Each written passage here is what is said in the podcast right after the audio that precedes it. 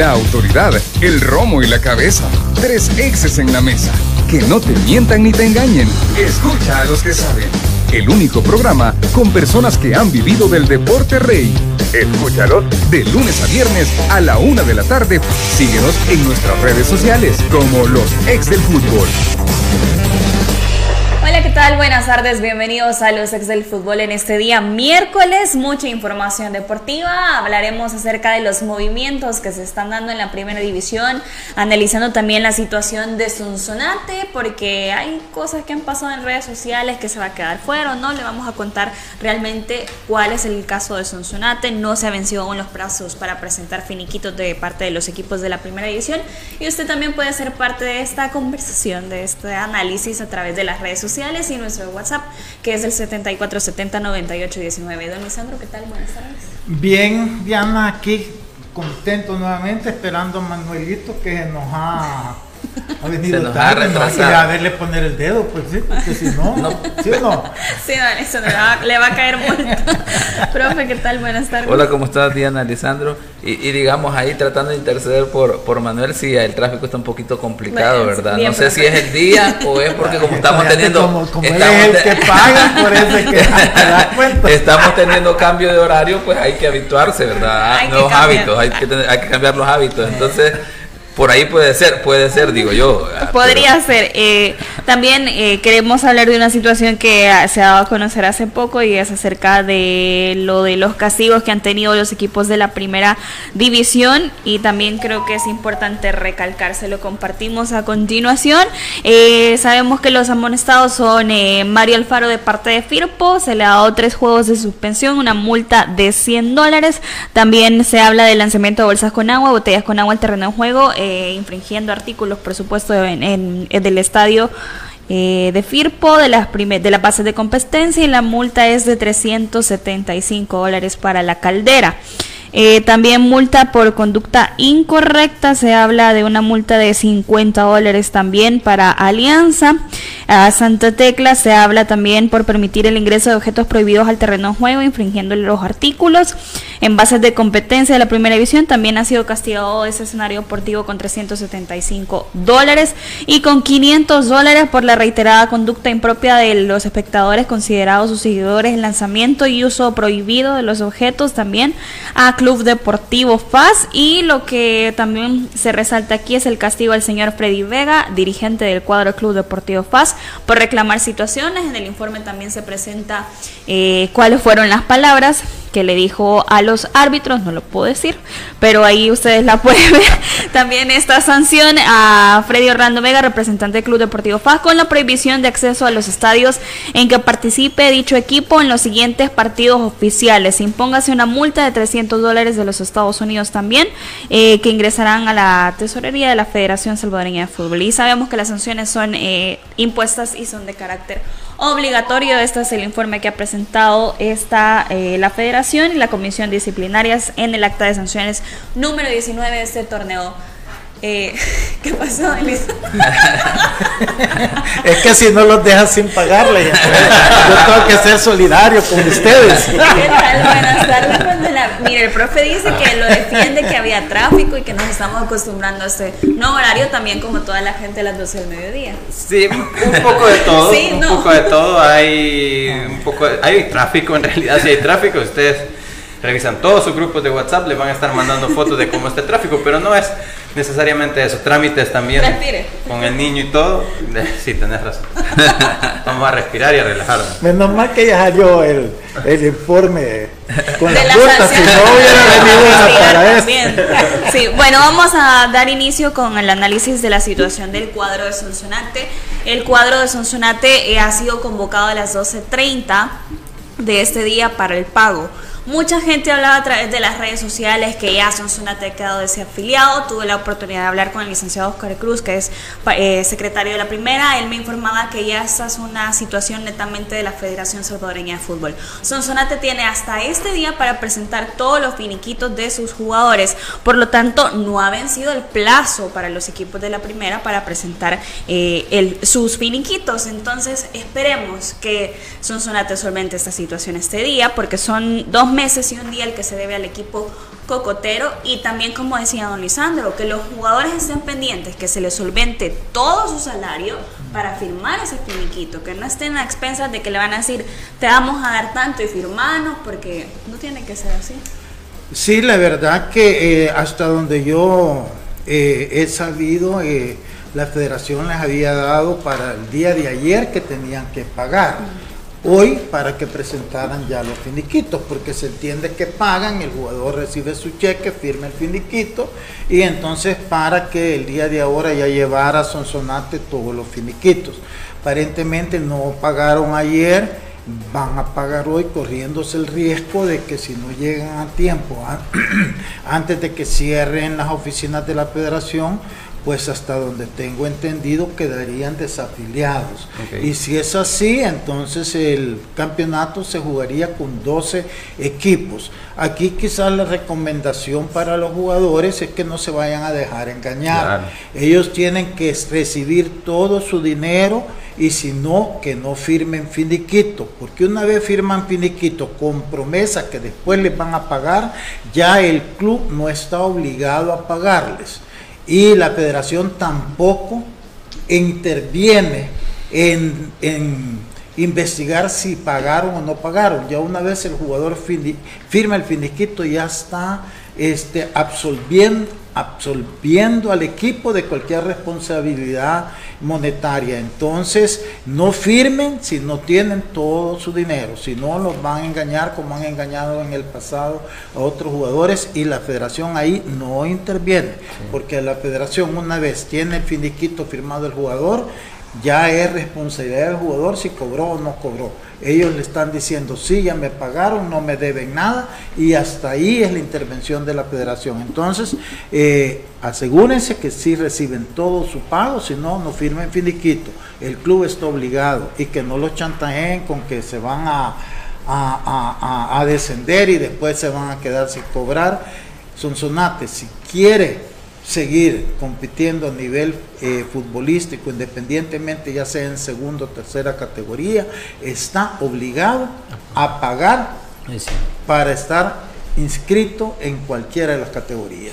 Aquí agregar que eh, lo primero eh, tiene que ver con lo que decía Lisandro, que los jugadores después de dos meses de adeudados prácticamente, de acuerdo a las modificaciones al estatuto de los jugadores, ellos quedan libres, quedan como agentes libres. Tienen esa libertad solo de hacer el proceso en la federación prácticamente, de que les adeudan dos meses, como consecuencia el club tiene que presentar los finiquitos, ¿verdad? Para, para eh, digamos, el mecanismo de defensa o eh, la parte de defensa del equipo, digamos, si un jugador dice, mire, tengo dos meses de cobrar, es el club el responsable de decir, no, mire, aquí están los finiquitos firmados, ¿verdad?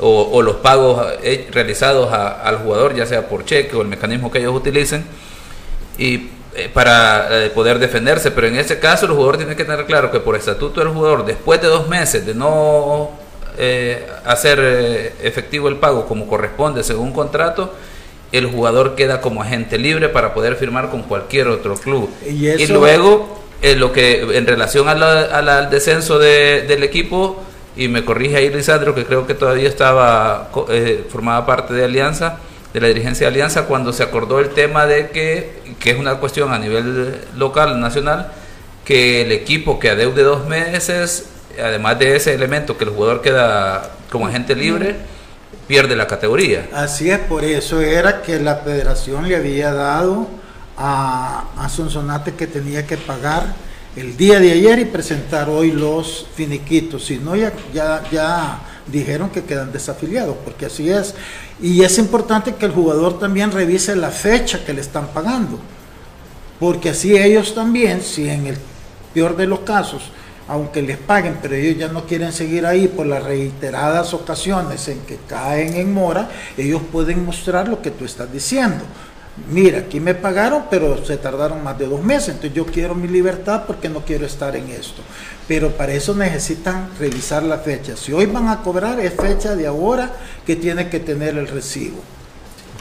También, eh, Manuel, creo que es importante destacar la situación reiterada siempre de Sonsonate, porque hablamos Sonsonate es una buena plaza, pero siempre llega gente que tiene, bueno, teníamos la oportunidad de hablar con el señor Vallejo, él decía que solo una firma faltaba, hace cuánto hablamos aproximadamente con él y hasta este día se ha citado a todo el plantel de Sonsonate. Entonces, sería una lástima que se perdiera una plaza como lo es Sonsonate. Sí, es una lástima que, se pierda una plaza como, como Sonsonate. Hemos escuchado también las declaraciones de ambas partes y escuchábamos acerca de los problemas para eh, literalmente sacar el dinero de eh, otro país, ¿no? de Argentina, que en este caso pues están teniendo muchos inconvenientes en cuanto a impuestos y todo lo demás. Más allá de eso, que si eso es, es verdad o es mentira, pues en realidad nosotros hemos tenido y escuchado la versión de ambas partes.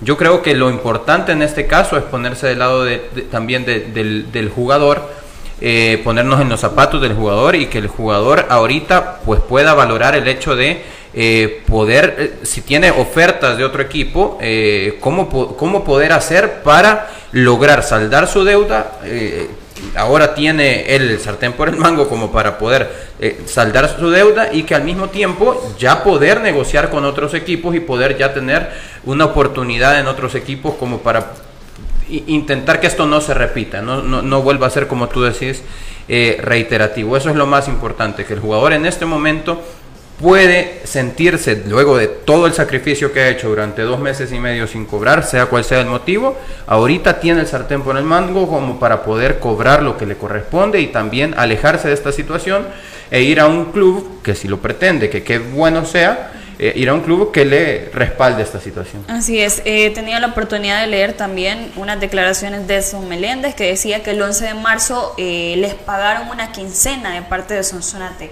que ha sido el único pago que han recibido en todo el torneo. Y me confirmaba nuestro productor, hace 22 días nosotros tuvimos la plática con Vallejo, así que es una eh, larga espera que han tenido los jugadores de Sonsonate, que tienen que solventar eh, su situación familiar, recibos, bueno, y todas las cosas que nosotros hacemos naturalmente.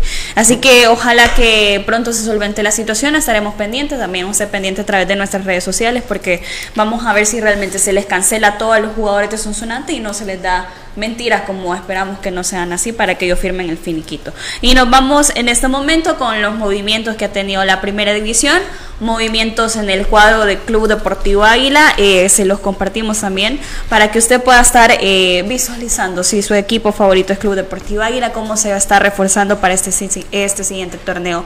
Eh, una de las altas que llamaba la atención es la de Cristiano Michi, ex técnico de Atlético Marte, que ahora forma parte del Club Deportivo Águila, se va a los emplumados eh, esperamos que tenga también un buen torneo el profesor Cristian Domici y las bajas también hay que mencionarlas para que usted visualice el Club Deportivo Águila. Las bajas son Diego Coca, Wilson Rugamba, Andrés Quejada y Víctor García. Transferible se encuentra Henry Argueta. Y en conferencia de prensa Águila presentaba a sus altas, Yomar Williams, que es del cuadro de eh, ex Isidro Metapan de Trinidad y Tobago, sabemos que es parte de la selección. Eh, Tony Rugamas del cuadro de Once Deportivo, Xavi García que estaba sin equipo pero pertenecía al Club Deportivo Paz, Jairo Enríquez que era de Chalatenango, regresa al Club Deportivo Águila, Nicolás Martínez argentino, Franco Farías argentino y Steven Vázquez que viene de la reserva del Club Deportivo Águila que se convirtió por cierto también en el goleador de reservas, una buena parte para Club Deportivo Águila. También quiero eh, resaltar a Águila no se le ha cancelado todavía la deuda que se tiene del mes anterior y lo que van de estos días. Así que creo que eso es lo que más me llama la atención, que se confirman altas y no se ha cancelado el plantel. Sí, sí, sí, definitivamente. Eh, eh, Lisandro no nos, no nos va a dejar mentir en este caso. Eh, hay muchas, muchas ocasiones en donde se prioriza el, el, poder reforzar una planilla para poder después hacer frente a los compromisos que ya, que ya tenés ¿no? con los jugadores que, que cerraron tu, tu, tu, torneo anterior. En este caso, pues eh, lo que está priorizando Águila, eh, por lo que veo, no desconozco también cuál ha sido el, el, trámite como para poder llegar a un acuerdo, si se ha pagado ficha, que Anteriormente pues así se hacía, si se ha pagado una ficha o es un pago adelantado de frente como para comprar la firma de un jugador y en ese caso el dinero que era para la planilla se ha destinado a otro fondo como para reforzar. Eh, sin embargo, pues lo importante aquí va a ser, reiterando, y esto tal vez no sea tan grave como el caso de Sonsonate, que tanto el jugador eh, que está saliendo de Águila, por ejemplo, puede eh, negociar esa deuda o hacer frente a un acuerdo que le permita a él recibir el 100% del salario adeudado, ¿no? Eso, eso va a ser muy importante. En cuanto a lo, a lo deportivo, pues creo que Águila está haciendo movimientos que, eh, como siempre hemos dicho, ¿no? Los extranjeros que no han formado parte de la Liga Nacional son una moneda al aire al final. Hemos visto videos de Farías, por ejemplo, en donde es un buen definidor en, Liga Chapina. Sí. Eh, Jamal Williams ya es eh, comprobado también en Metapan. Y el resto, pues yo creo que también llegan a reforzar en cierta parte sin embargo, creo que le va a seguir faltando a Águila eh, un jugador eh, referente en, en, defensa.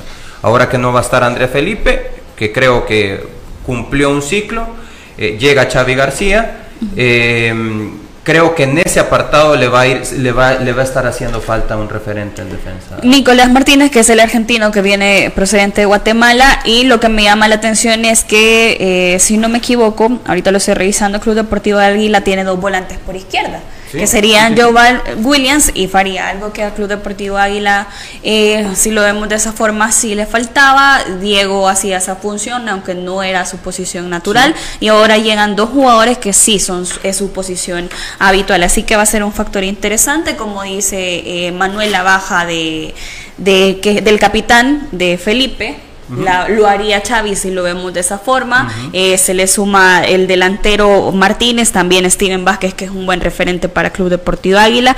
Jairo Enríquez, pero ahí también en la posición se quedó Dixon, se quedó Santos también para Club Deportivo Águila como eh, volantes por derecha. Y David Rugama, que nuevamente también se suma a. ¿Podemos repetir las bajas, perdón? Está Diego Coca, Wilson Rugama, Andrés Quejada y Víctor García. Y transferible se encuentra Henry Ergueta, que vio muy pocos minutos, que fue la única alta que tuvo Club Deportivo Águila en el torneo anterior. Don Lisandro Manuel me llamó la atención que dijo algo muy importante. Las directivas se proyectan pensando en el siguiente torneo, y estaría adecuado, se ve bien eso de primero proyectarse a lo, a lo que se viene antes de cancelar lo que tiene pendiente. Es que lo que pasa es que ellos lo que están haciendo más que otra cosa es anunciando los nuevos jugadores, ¿verdad? Algunos se les hacen firmar sus precontratos y todo, pero normalmente, o sea, si no has tenido para pagar, tampoco tenés para contratar. Lo que pasa es que cuando tú contratas, eh, llegas a un acuerdo que pones fechas donde tú vas a pagar, en que este caso es la, la ficha, ¿verdad? Que normalmente se le paga al jugador, sobre todo los extranjeros, porque tienen sus, sus eh, agentes, ¿verdad? Que les ven eso.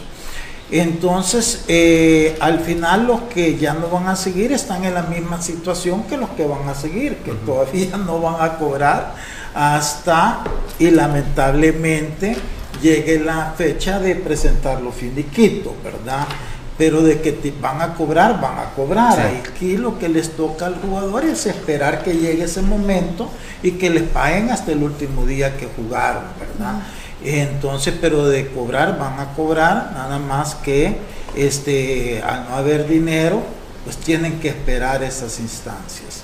Pero eh, eso es así con todos los equipos, normalmente pues con Alianza no pasaba porque siempre manejábamos administrativamente bien el equipo y la gente pensará de que, que porque había dinero, el dinero se administra en función de tus ingresos, no es cuestión de que tú estés poniendo.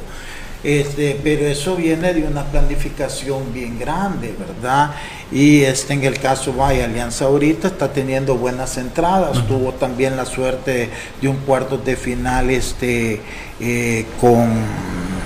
Ahorita. Eh, bueno, con, no, estuvo con Firpo, estuvo anteriormente en cuartos de final, este con Águila, ah, imagínate, tenés una taquilla fuerte con Águila, hoy tenés una taquilla fuerte con, con Firpo y si llegas a la final, pues no tenés problemas económicos, lo solucionás fácil, ¿verdad?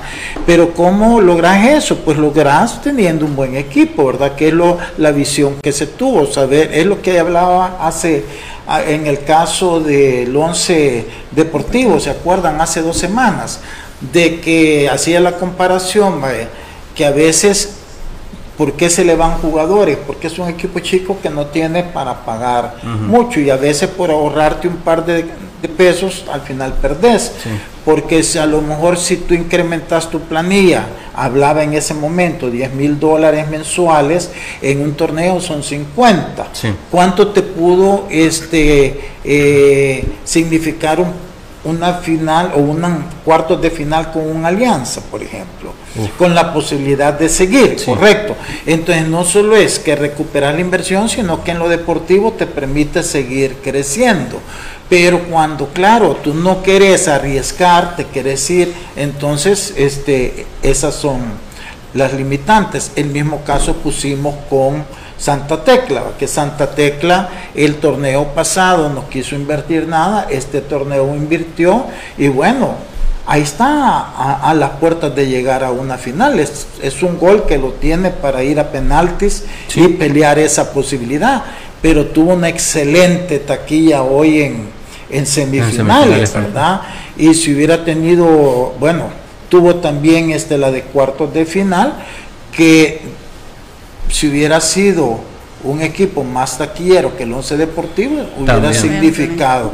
Entonces al final se quedan cortos en esa visión hacia dónde quieren ir. Entonces, claro, yo sé que hay equipos que no pueden arriesgar mucho porque no tienen afición, el caso de Marte, por ejemplo, pero equipos como Sonsonate, como como el Once Deportivo, Chalatenango, sí se pueden dar, pero es que todo eso viene no solamente de una buena planificación, sino que de una buena visión hacia dónde querés ir y cómo querés conseguirlo.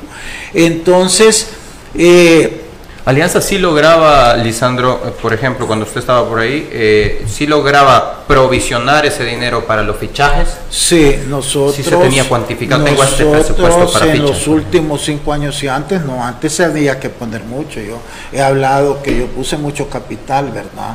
En el equipo, pero claro cuando ya el equipo encontró esa estabilidad, ya no, acordémonos que tuvo excelentes taquillas cuando íbamos a la Conca Champions, en los partidos la gente apoyaba, entonces eh, Alianza los últimos cinco años ha sido un equipo este, autosostenible, entonces eso te permite eh, pagar mejor, pagar al día y hacer buenas contrataciones, ¿verdad? Pero es, esa alianza con una buena planificación y si las cosas te salen bien, ¿por qué? Porque tiene una visión inmensa, que es lo que podría hacer FAS y lo que puede hacer este Águila también. El problema de, de FAS no me extraña que siempre estén con problemas económicos, pero yo creo que ahí ha de pasar otra situación ajena que uno no conoce, porque además, si bien es cierto que lleva 11 años de no ser campeón, pero a, a, final, a finales ha llegado. Alianza jugó tres finales con FAS, que la ganó las tres a Alianza, pero llegó fácil y el dinero se repartió 50 y 50. Eh, y para llegar a la final estuviste en semifinales y estuviste en cuartos de final. O sea, cómo administras tu dinero ya cada quien lo sabrá, ¿verdad? Pero en alianza que se administraba bien siempre en los últimos cinco años este, se pagó siempre al día a todos y nunca se quedó debiendo nada y siempre había para comenzar el siguiente campeonato y hacer buenas contrataciones. Este, entonces, eh, eh, pasa por ahí, siento yo, eh, en el caso de, de, los equipos estos, ¿verdad? El caso de Águila, que debería de no tener problemas. Yo cuando estuve en Águila no tuve problemas, habían eh, problemas heredados, pero los solucionamos y el equipo cuando yo lo dejé quedó súper solvente, hasta con 32 mil dólares. Y tengo bien la cifra porque eh, todavía yo bien inocente, vaya, tomen, ahí saldo a favor. Cuando había sido mi responsabilidad y cuánto me había costado a mí este, eh, llevar el equipo al campeonato. Entonces sí se puede, claro, Águila ha caído en dos situaciones. Primero las malas administraciones, que aunque ha ganado dos campeonatos, o sea, no han tenido una regularidad y esa confianza con la afición, ¿verdad? Por las cosas como se han manejado. Y después, que creo yo que también les ha afectado, es que con la remodelación del estadio, que supuestamente iba a venir a ayudar a incrementar los ingresos, como arruinaron el sistema eléctrico de las luces, ya no se pudo jugar de noche y eso también en alguna medida afecta que si tuviera un mejor equipo, claro, la afición estuviera identificada, pero cuando no tenés ese buen equipo, esa es una excusa para decir tampoco vamos por eso, ¿verdad? Entonces, ahora el reto para, para Águila es, ya cerraron pues, eh, ciclo, hoy viene uno nuevo, han contratado un nuevo técnico, han anunciado eh, nuevas incorporaciones yo siento, mi sentir es que no, no han hecho las cosas bien, se han apresurado para calmar las aguas de la afición. Este, creo que, que Alianza, Águila, perdón, terminó ya de competir hace una semana, no tenían que salir inmediatamente, tenían que haber planificado bien, tomar la decisión del técnico, tomarse el tiempo con el técnico de ver esto, pero por ejemplo lo de Xavi García no lo habíamos hecho público, pero hace dos meses sabíamos que ya estaba en plática, correcto. Entonces, este, eh, lo de Tony Rugamas también lo sabíamos hace cuatro semanas, que por ese motivo hasta pensamos nosotros, lo que pasa que no lo hacíamos público porque Debe haber un no podíamos, pero habían ya pláticas y ahí se están comprobando. Entonces, eh, pero no sé si sean realmente lo que Águila necesita, honestamente. Entonces, eh, eh, el tiempo va a decir, ¿verdad? Yo creo que se han apresurado, creo que, que siguen actuando impulsivamente, creo que debieron de haber esperado un poquito, no necesitas contratar un montón, lo que necesitas es contratar bien, eso no es fácil, yo entiendo pero entre más analizas las cosas, menos error cometes. Cuando vas así, eh, porque hay jugadores, el caso de Tony Rodama ya estuvo en Águila y no funcionó, estuvo en Fasi, no funcionó tanto, estuvo en Alianza y tampoco. Hay jugadores que, en unos equipos funcionan, en otros no, y que es un buen jugador, andando bien Tony Rugamas, eh, pero porque un jugador así no dura tanto en los equipos? Entonces yo siento que son dos tipos de análisis que tú tenés que hacer en un equipo grande cuando vas a contratar a alguien, ¿verdad? O sea, realmente tiene el potencial para estar en este equipo. No que sea bueno o malo, el potencial. Y eso es lo que tenés que ver. Por ejemplo, vaya, llevan a Xavi García sin querer criticarlo, solo poniendo, pero Xavi García toda su carrera en Faji nunca ha sido campeón. Yo cuando pensé en buscar este eh, eh, pensé en Henry, que, había peleado finales, pensé sobre todo en Iván Mancía, que había ganado tres campeonatos con, o dos campeonatos con Santa, Tecla, que ya era un jugador en esas instancias. Entonces yo siento que, que, ahí es donde yo veo como muy apresurado lo de, lo de, lo de Águila. Entonces, pero hay que esperar, ¿verdad? Los jugadores estos extranjeros que traen o sea, siempre, como decís tú, es un gran signo de interrogación. Si fuera un gran goleador, créeme que no se viene de Guatemala. Guatemala, Guatemala paga mucho más que acá. Entonces hay que ver en qué equipo jugaba, realmente la competencia que tenía. Eh, eh, es que todo eso tenés que ver, porque querés garantizarte lo más que podás el éxito de tu equipo, porque eh, ¿de qué te sirve ahorita para asiguar un poquito las, las aguas si ya dentro de un mes en competencia vas a estar otra vez con toda la crítica encima? yo, yo pienso que debieron de haber esperado un poquito, analizado bien los perfiles de las personas que iban a llevar antes de anunciarlas, porque claro, ya las anunciaste, tenés un compromiso moral más allá que después digan, ve, mejor ya no, ¿verdad? Y te inventes excusas de que por cuestiones personales ya no pudo llegar o qué sé yo, pero lo que denota es una falta de, planificación seria y responsable. Eh, y para la gente de Águila, Nicolás Martínez en esta hoja deportiva, líder de goleo de Guatemala con su último equipo Achuapa. Eh, el mismo Martínez mencionaba que la mayor expectativa es venir a pelear por el torneo. Como goleador le fue bien en Guatemala eh, y se salvó del descenso este equipo de Achuapa. Así que fue líder del goleador de ese torneo. Eso, eso habla bien de él, el hecho de que a nivel personal a nivel personal, están en un equipo que está peleando por descenso. Ser líder de goleo habla muy bien de él. Eh, por los videos que hemos visto, es un jugador que su hábitat natural es el área.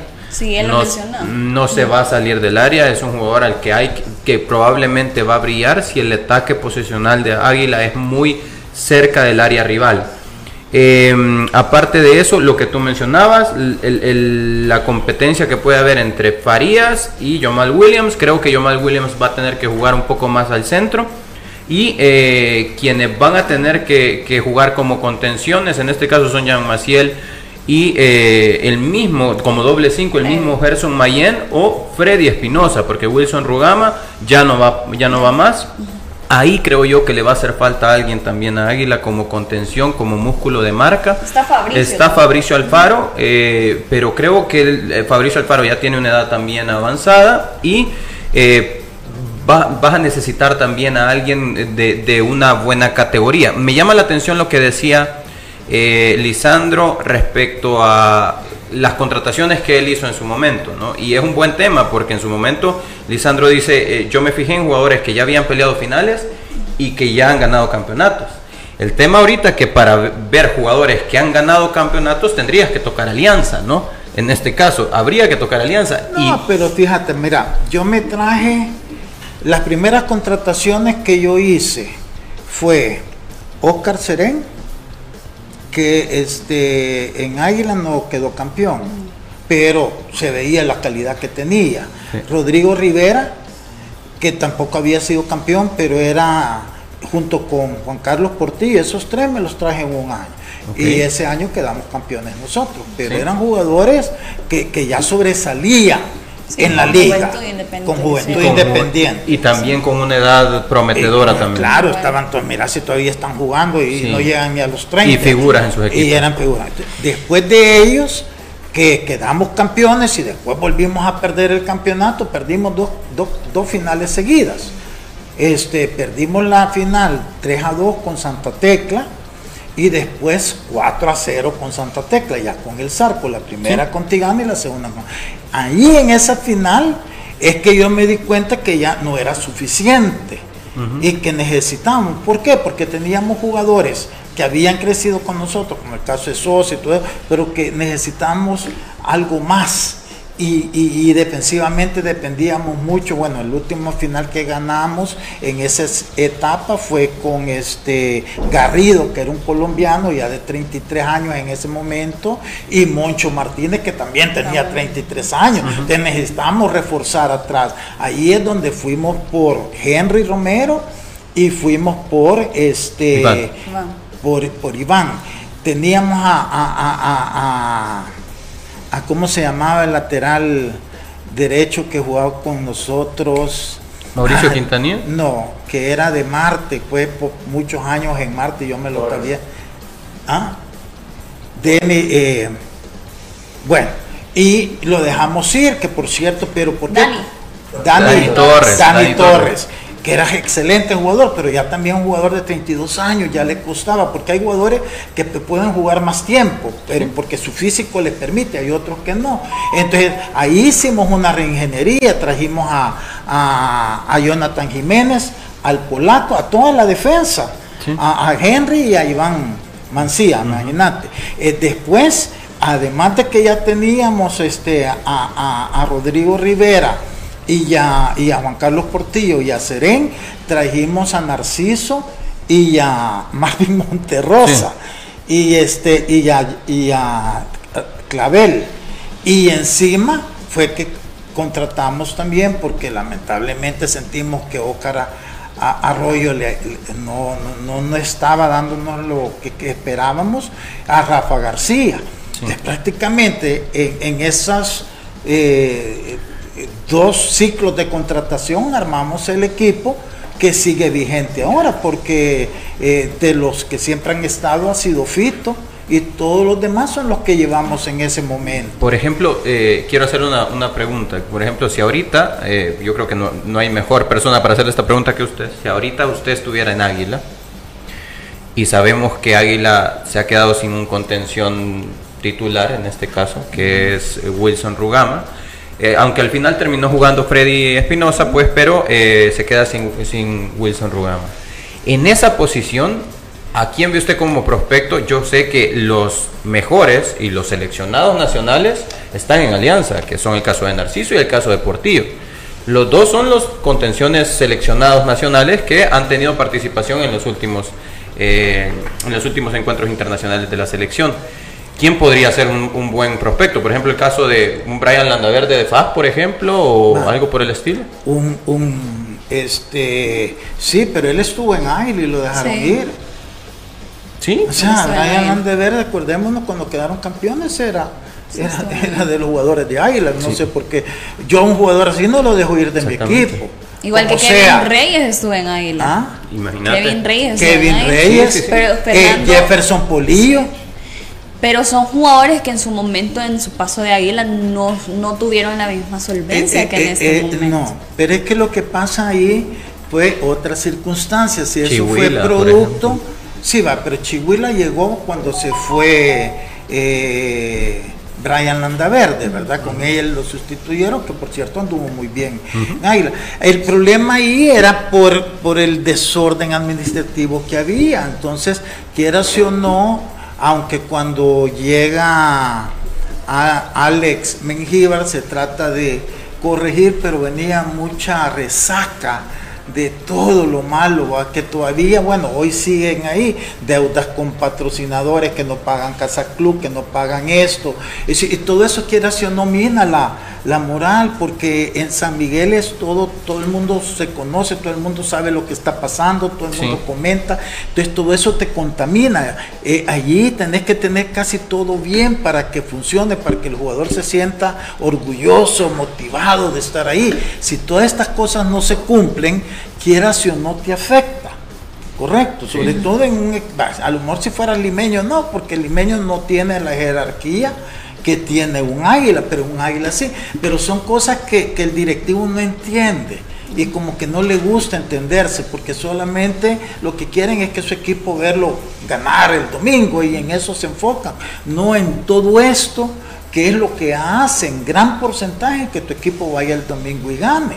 Entonces, eh, yo siento que, que, Águila, eh, todo ese cambio de directivos que han tenido, ha afectado porque no, no se ha generado una empatía entre la dirección administrativa y los jugadores, porque por eso precisamente no les pagan a tiempo sus casas, los dueños les están reclamando a los jugadores y todo eso rompe una relación de, de confianza, de, eh, de, lo que tiene que existir entre jugadores y, directiva. Entonces, eh, es, eso te, termina minando aquello. Entonces, por eso yo digo que, que Águila lo que necesita ahorita es un, periodo de respiro. Vaya a terminar el campeonato, llegamos a cuartos de final, tomémonos dos semanas a analizar bien todo tranquilo no corramos, no, no, saltemos.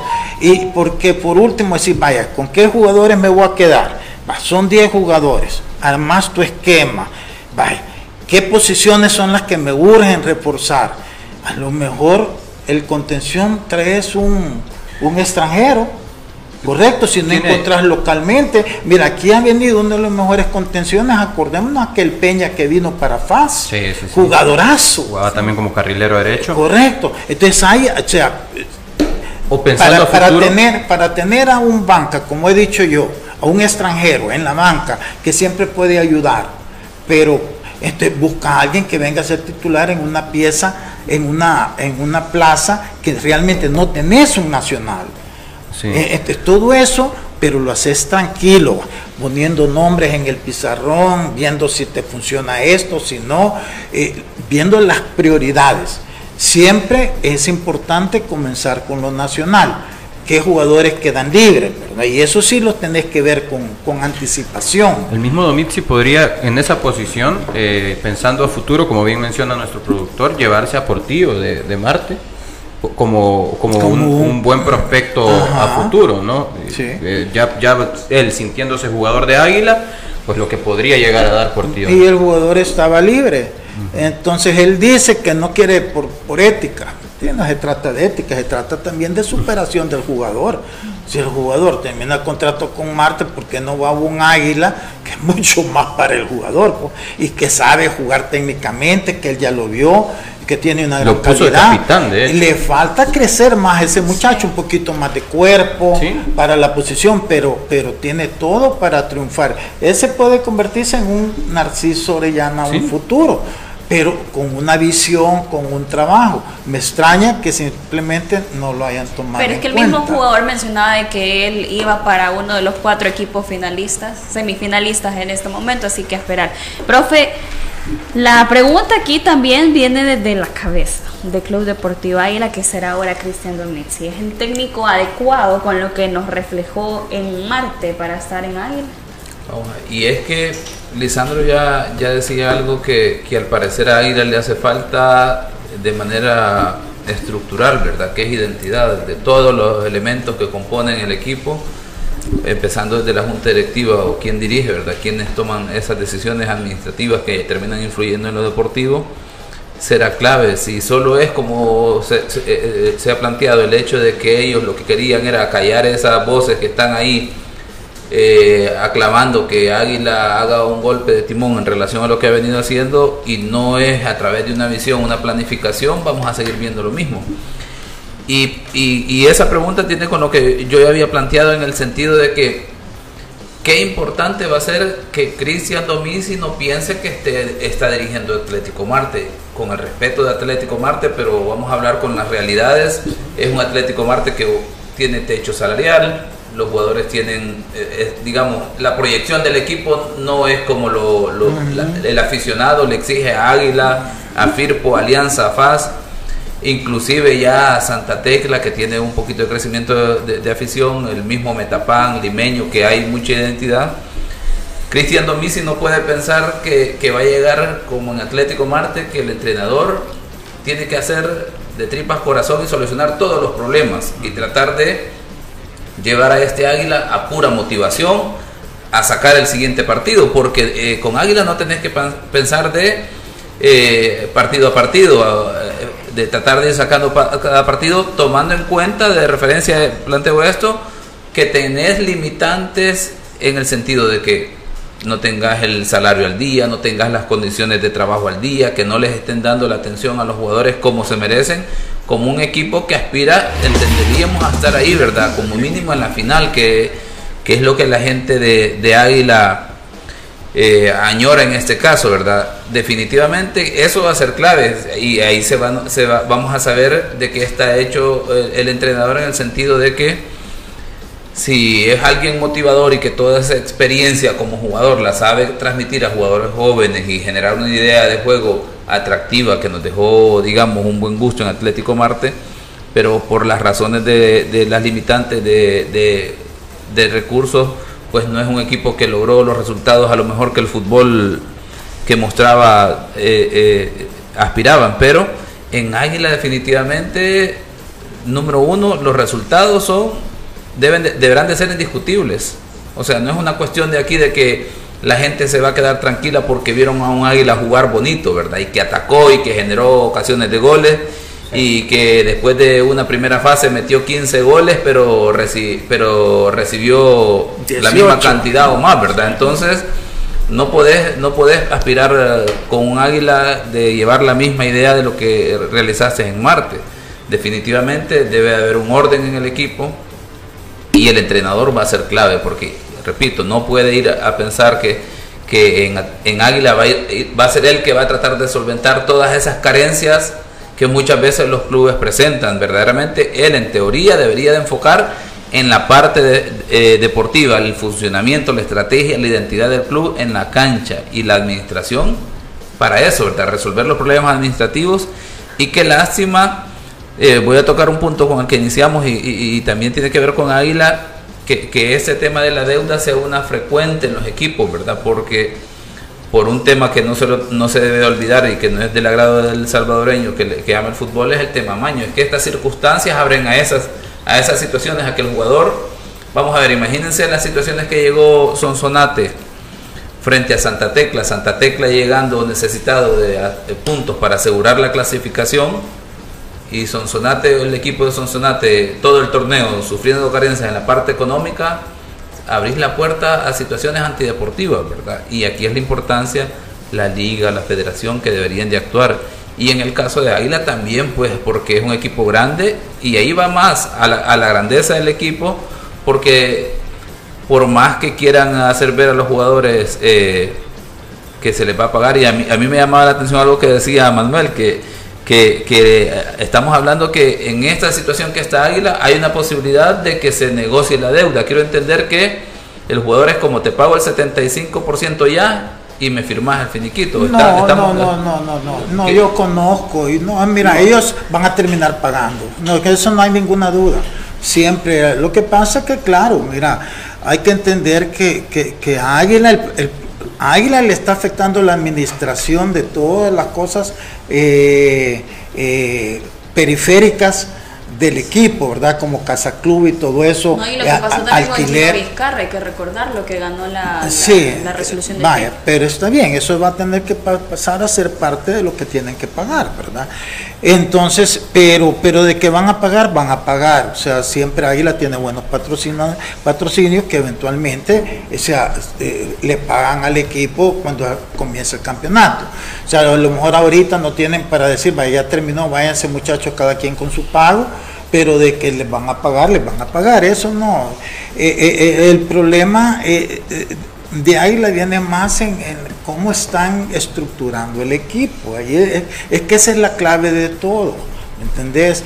O sea, y saber priorizar, o sea, hay cosas que no, ma- porque es lo que yo acabo de decir, o sea, si tú no le pagas el alquiler a tiempo al jugador, entonces el dueño de la casa empieza a reclamar, ya el jugador ya está con, con aquello de que Es y- llama al club y el club dice, ya, tal fecha, no hay dinero, o que vengan, y entonces todo ese círculo vicioso afecta, que es lo que en Alianza eso no pasaba, nunca, Eh, al menos en, mientras yo estuve ahí, ¿verdad? Y yo sé que ahorita menos todavía debería de pasar, pero porque el equipo ya está estructurado, entonces Alianza lo que, Águila, perdón, lo que necesita es tomarse su tiempo en hacer una buena estructuración.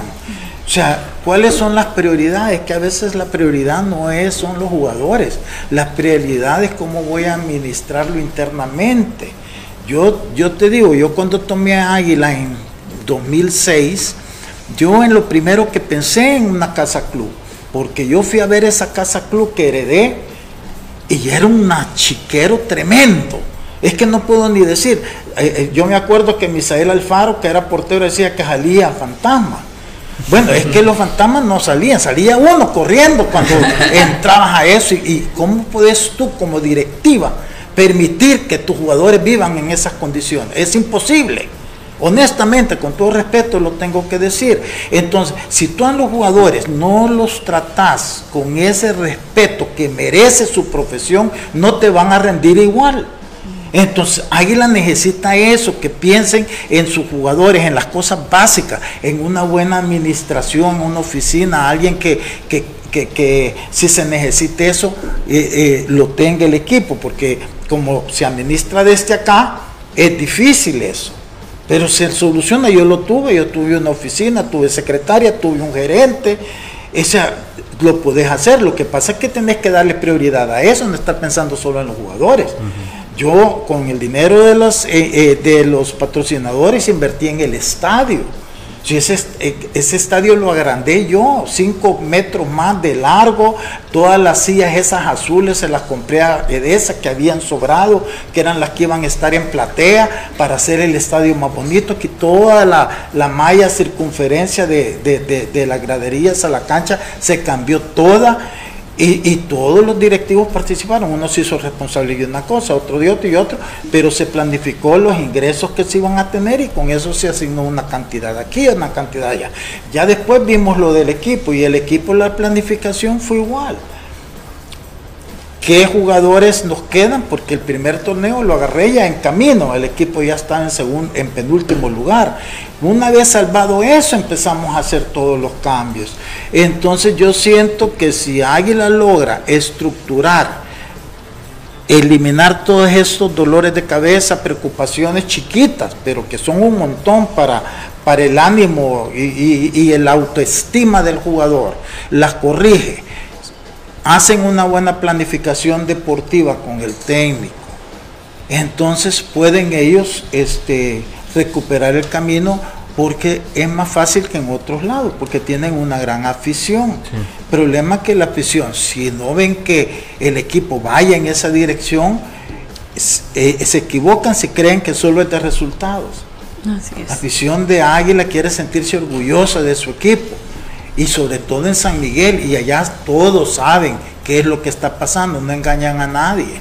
Así es. Y no esperábamos que Águila nos tomara tanto tiempo, pero también es importante hablar de las bajas que presentó Municipal Limeño, que son eh, Hugo Viedo, Velas Lizama, William Torres, William Canales, Raúl Guzmán y el profesor Ancheta. Eh, luego de eso, eh, Limeño dio a conocer también los renovados, ahí los tenemos en pantalla, Abel Aguilera, Walter Canales. Eh, Mario Machado, Ramón Rodríguez, Eve Rodríguez y Ramón Viera. Este Walter Canales es Walter Canales Guevara, hay que aclarar el defensor. Y luego se dio a conocer, como lo mencionaba, el alta del profesor Bruno Martínez que retorna a nuestro fútbol luego de estar de tener un paso por el cuadro de Once Deportivo. Se especula también la posible llegada de Felipe Ponce, pero es una especulación, no lo afirmamos todavía. Pero, profe, ¿cómo le asentaría al profesor Bruno Martínez este proyecto? Sería nuevamente el técnico más joven en el redondo nacional. Interesante la propuesta que pueda tener en, Municipal Limeño porque, vamos a ver, yo creo que es un técnico que tendrá que hacer quizás algunas, tratar de incidir en las condiciones del escenario deportivo ahí en Santa Rosa, ¿verdad? Esperemos que el tema del alumbrado sea un elemento que les ayude, pero luego el darle tratamiento a la grama será importante. Eh, eh, lo digo esto porque me pienso en Bruno Martínez inmediatamente en Once Deportivo, en ese equipo que le daba buen trato a la pelota, que se caracterizaba por jugar a ras de grama, con el toque, con un orden, y obviamente en Santa Rosa de Lima, y tomando en cuenta que eh, el siguiente campeonato estaremos hablando de época lluviosa, además de eso, pues son elementos que se deben de trabajar para que poder para poder analizar luego la propuesta deportiva del entrenador. Porque de lo contrario o sea y es un hecho en Santa Rosa de Lima es como bastante similar lo que vimos en el Sergio Torres este fin de semana Firpo Alianza verdad allá y allá no es solo el tema de que la alta de la grama esté alta sino que no es un engramillado regular. Entonces eh, ya no puedes hablar de que puedes desarrollar un buen fútbol. Ahí es el primer punto que el entrenador definitivamente tiene que incidir para luego empezar a, generar esa idea que quisiera entender yo que, que es producto de, del trabajo de él que generó en el once deportivo, obviamente con las condicionantes del tipo de jugador que tiene, con lo que buscará Municipal Limeño y bueno, será interesante. Es que sí, es, es inevitable pensar que hay un choque cuando te pones a pensar que el Limeño se lleva a Bruno Martínez. Eh, lo primero que se nos viene a la mente es cómo va a hacer jugar también a un equipo en un escenario que no está a la altura de, de lo que él propone. Yo sabes cómo lo veo, un choque cultural. Sí, sí, sí, sí. Porque, eh, o sea, primero el limeño es una plaza difícil difícil por su afición, difícil por ese la cancha que es horrible, no, es mentira. Es que la gente se equivoca. Ah, es que, mira, que se ve verde. Pues sí, verde llena de hoyos. Entonces no puede jugar así, es mentira. Y se engañan ellos diciendo que le pusieron una camionada de tierra. Ya esa es la explicación que te dan. Entonces ya, la, como le pusiste una camionada de tierra, entonces ya la cancha ya tiene que estar bien. Es que, que así ven el fútbol. Entonces yo lo que siento es que este Bruno tiene una idea bien definida de cómo le gusta que juegan sus equipos. Entonces, no solamente en cancha, sino que también en jugadores, tipo de jugadores. Entonces, yo lo que siento es que el limeño allá la característica del jugador es totalmente distinta. Las condiciones de la cancha son otras totalmente distintas. Y la idiosincrasia del aficionado. ¿Qué comentario les hice yo cuando él iba a ir FAS a jugar allá al limeño? Yo les decía, FAS la va a tener relativamente porque... Eh, se le ha hecho fácil la cancha ya en, en, históricamente. históricamente, pero ¿por qué? Porque la afición allá va más contra su equipo que contra el rival, porque todos se meten a estar opinando que meter, que cambiar, que sacar, que mirar, están más pendientes de estar insultando a sus jugadores que estarlos apoyando contra el rival. Y al técnico también, al técnico llegan y si no están con, como mucha de la afición no tiene mucha educación, entonces yo ahí es donde no veo cómo vaya a encajar Bruno en ese ambiente, en, eso, en ese ecosistema del limeño. Sí me parece buenas las intenciones de la directiva del limeño, eso sí, pero el problema es que se va a topar de entrada con todo eso, se acordarán. Y no va, para mí no va a durar mucho y lamentablemente por todo ese ecosistema que no es en el ecosistema que está acostumbrado a trabajar Bruno, porque en Once Deportivo, más allá de las limitaciones que como equipo pueda tener, era totalmente distinto, lo apoyaban, el estadio era una bonito, podía jugar. La idea de idiosincrasia de los jugadores era otra. Porque si no recordemos qué es lo que pasó con William Renderos precisamente eh, el torneo anterior, el torneo de apertura sería 2020 que solo hizo la primera fase y luego enseguida es que llegó el profesor Ancheta. Y ojo, jugaba bien ese equipo. ese equipo llegó eh, Misael. Después de ah, Misael. Él estuvo más de un torneo, de hecho, el, eh, William Renderos, ¿no? Y el equipo jugaba bien. Intentaba jugar bien, digamos. o sea, la idea estaba ahí, pero es que volvemos al punto que en el engramillado de Santa Rosa de Lima es difícil que generes, una, que generes una idea de, juego clara y que la desarrolles porque hay un momento que el jugador se cansa y me imagino que el recurso es levantar el balón al pelotazo porque no vas a estar los 90 minutos bajo ese ritmo, que es precisamente lo que vimos en el Firpo Alianza. Llegó un momento en que los jugadores se dieron cuenta que la mejor forma era de levantar el balón al, trazo largo. Y es una lástima porque esa cancha de Usulután era preciosa. Sí. era la mejor cancha. Y también al que muchos especulaban a través de las redes sociales que le habían dicho no, pero sí, es a Josimar Quiñones que se queda en el cuadro de Municipal y Medio. Y ya nos vamos despidiendo, ya casi es la una. Y una última pregunta que hacían a don Lisandro a través de las redes sociales sería una pregunta seria para don Lisandro. ¿Usted volvería nuevamente a dirigir un equipo de la primera división? No, en este momento estoy aquí feliz dirigiéndolos a ustedes, a que sean puntuales al menos. ahorita no, joven, ahorita soy, un ex. Nos vamos despidiendo. Eh, recuerde mañana nuevamente a las 12 del mediodía. Créame que traíamos todas las altas, las bajas de los equipos, pero realmente siempre son temas interesantes que se sacan de los equipos de la primera edición. Así que mañana seguiremos con más y por supuesto de lo que se viene de las semifinales de vuelta. Ah, la tarea. Para mañana. Para mañana, organizando. Yo me voy al mar ahorita. ahí sacrifiqué, ya te voy a ir una hora más tarde. Gracias, Elizabeth. No, pero mañana, sí, mañana vamos a hablar. Si estas pláticas son bonitas, ya ve que se vuelven mejores así, mira. Muchas gracias, Diana. Nos Venga vemos temprano, eh. Sí, perdonen, perdonen. disculpas también para el Vamos, vamos a tener que reajustar los hábitos, cómo estamos organizados y al aficionado también, ¿verdad? Para que esté pendiente de sintonizarnos a las 12. Vamos a tener un banquito de los castigados para que tarde. bueno, le deseamos que pase una feliz tarde y acuérdese de estar pendiente de nuestras redes sociales con la situación del caso de Sonsonate.